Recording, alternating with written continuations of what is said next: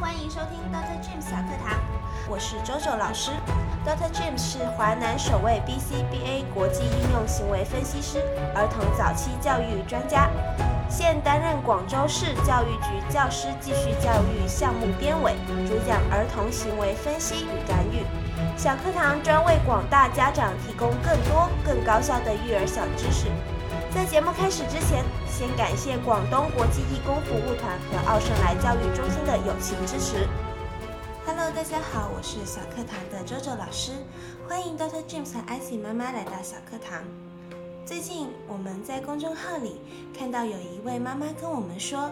他的小朋友很调皮，经常会在商场逛街的时候，在游乐场玩的时候，会一直跑啊跑。他们说，现在他们做家长还能追得上他，但是等他大一点的时候，家长就怕他们一下没有注意，就追不上了，或者小朋友转眼就没了。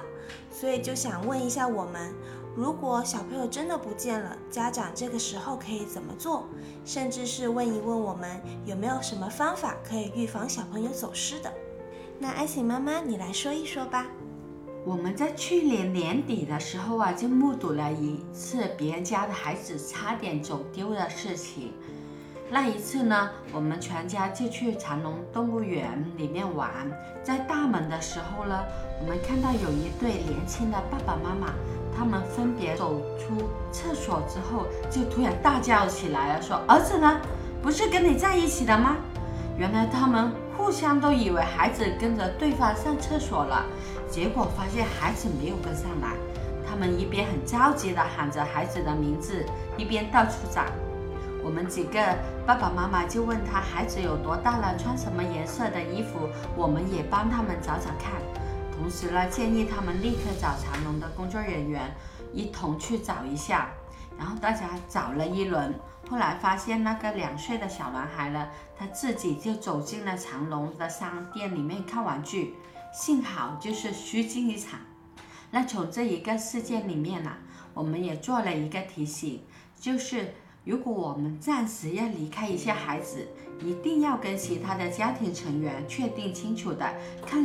谁负责看孩子，以免相互都以为啊孩子都跟着对方，其实孩子谁也没跟着。那关于小朋友走丢呢？那实际上一般小朋友都会有不一样的行为的功能。那第一种的话，可能是获得物品，那也就是哎小朋友可能看到哎那边有一个棉花糖机，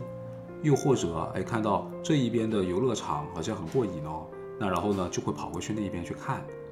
那如果我们一下子就，比如说从厕所出了来，是吧？发现孩子不见了，那我们可以先判定啊，假如说孩子的行为功能是获得物品的话，那我们就可以往上述的那些地点去看一看。那还有另外一种呢，就是孩子走丢了呢，他是为了获得注意力，比如在游乐场里面，那有一种的花车巡游，那小朋友呢一看到了之后，可能有时候不自觉的就会跟了过去。并且呢，跟在我们的车的后面，向着白雪公主，向着小白虎，然后呢，一直的摇手，并且呢，一直的追逐。那这个时候的话，那我们也可以往这个方向去进行一个寻找。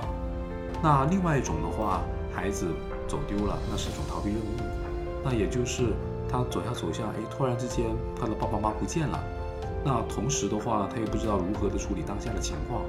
他对当前的环境也没有呢相关的一些物品吸引他，又或者说有相关的一些人获得他的注意力，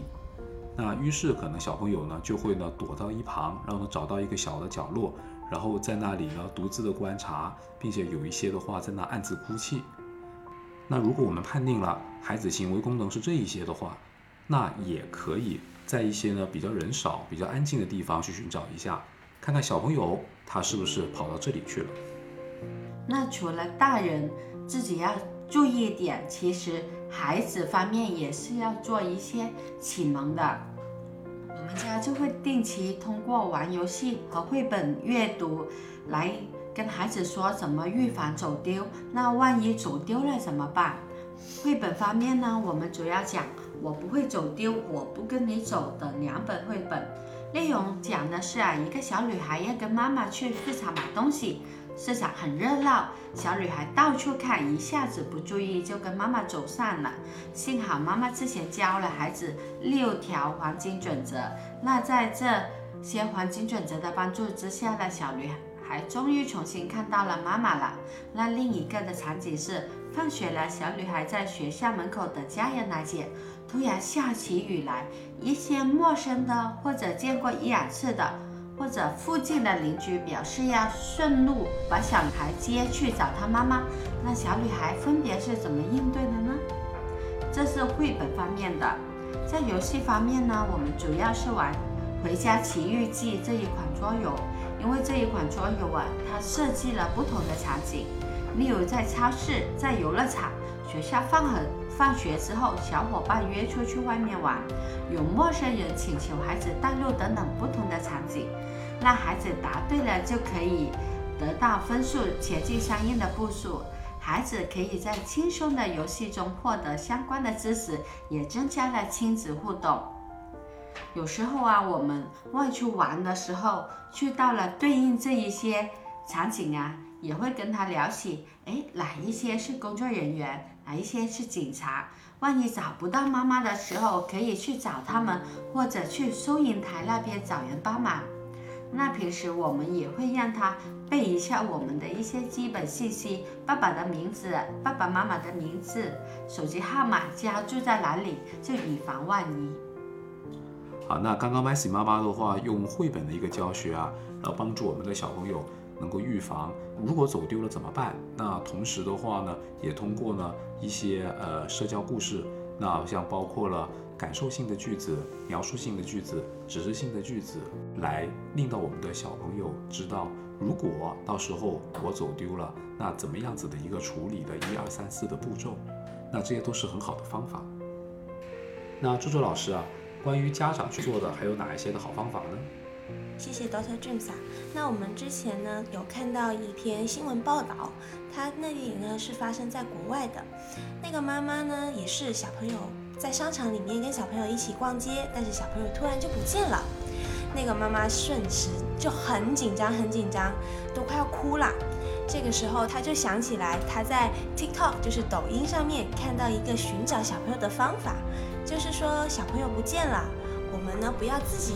自的去寻找，不要安静的去寻找，反而呢，要把小朋友的特征、衣帽特征、面貌特征、身高等等喊出来，并且叫他的名字，让大家帮助你一起去寻找。这样子呢。